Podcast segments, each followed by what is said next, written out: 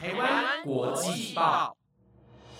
，The Taiwan Times 制作播出，值得您关注的国际新闻节目。欢迎收听台湾国际报，我是易安，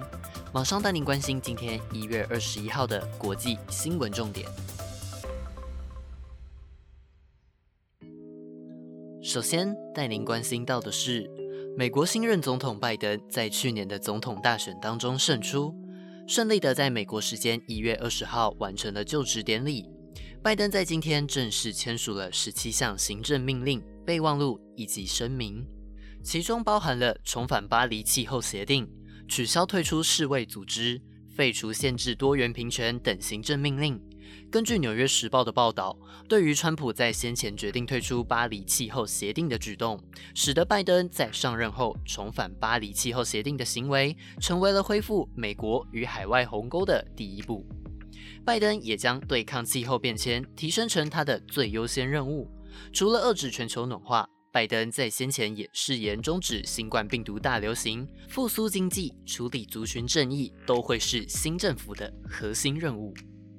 对于火速签署行政命令的行为，拜登在就任后推文说道：“要对付我们所面临的危机，已经没有时间可以浪费。”对于拜登的上任，新加坡总理李显龙在恭贺信函中表示，包含美国在内的许多国家正面临新一波的疫情，经济以及民生计划都遭到严重冲击，这也使得拜登就职后面临许多的挑战。新加坡总理李显龙在信中说道：“美国有力的领导将有助于我们后疫情世界的复苏，并且发挥决定性的作用。”同时，李显龙重申，新加坡是美国长期的战略防卫以及经济伙伴。两国之间的战略架构协定以及自由贸易协定都让良好的双边关系提供基础。因此，新加坡是美国可以信赖的朋友以及伙伴。希望未来能尽快与拜登在新加坡或是华府见面。紧接着关心到的是。对于拜登上任后计划调高企业税以及将最低时薪提升一倍的措施，美国企业领袖警告将准备抗争这一系列的政策。对于这些措施，美国商会执行长杜诺会在上周表示，会寻求更多方式帮助拜登政府顺利执政。但是对于提高企业税等措施，美国商会的成员不会轻易让步。除此之外，执行长杜诺会也警告说，现在正是经济复苏最脆弱的时刻，不是透过提高企业税或推出弊大于利的新规定来进一步测试企业韧性的时间点。美国商会成员将利用所有工具来对抗过度的监管。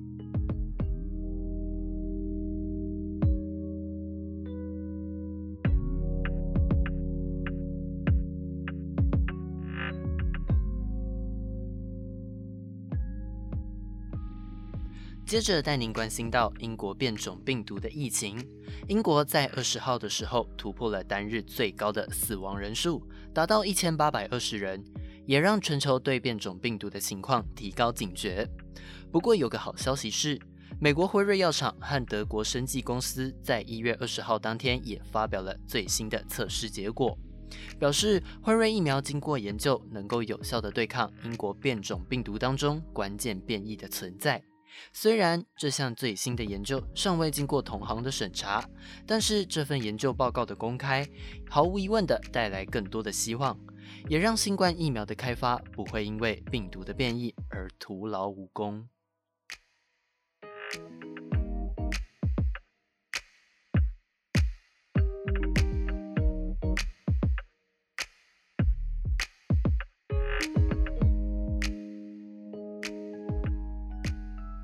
关心完拜登就任的消息后，接着带大家关心到美国联邦传播委员会的主席帕伊在美国时间二十号表示，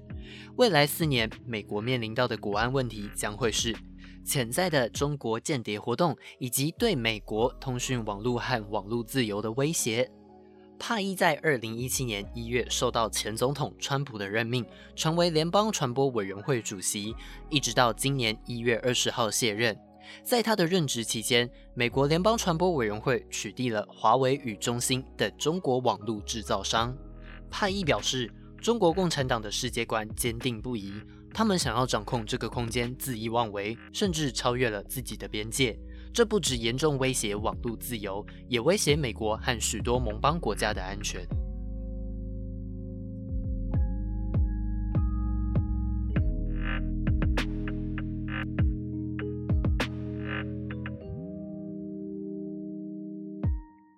接着带您关心到，英国在二十号的时候突破了单日最高死亡人数，达到一千八百二十人。英国变种病毒也持续让全球恐慌。不过，有个好消息传出。美国辉瑞药厂和德国生技公司在当天也发表了最新的测试结果。研究表示，辉瑞疫苗能够有效地对抗英国变种病毒当中的关键变异存在。虽然这项最新的研究尚未经过同行的审查，但是这份研究报告的公布，毫无疑问地带来更多的希望，也让疫苗的开发不会因为变种病毒的关系需要从头努力。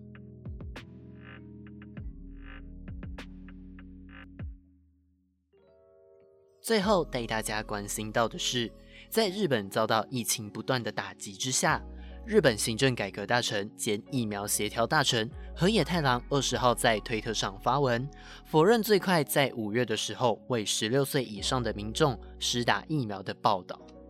由于日本当地媒体在报道中提到，日本政府计划在五月时开始对一般民众施打疫苗，到那个时候距离东京奥运只剩下两个月的时间。根据日本读卖新闻的报道，日本政府计划大多数人能够赶在七月二十三号的东京奥运举行之前接种完毕。但是对于疫苗的相关消息，日本政府发言人加藤胜信表示，现在要公布接种时间还太早，只有在疫苗核准后才会开始接种的工作。此外，日本的行政改革大臣兼疫苗协调大臣河野太郎更是表示。NHK，请不要自行安排疫苗的接种时间表，这是假的消息。在这边，怡安也要提醒大家，在接受网络的消息时，记得留意消息的来源是否正确，避免接收到错误的消息。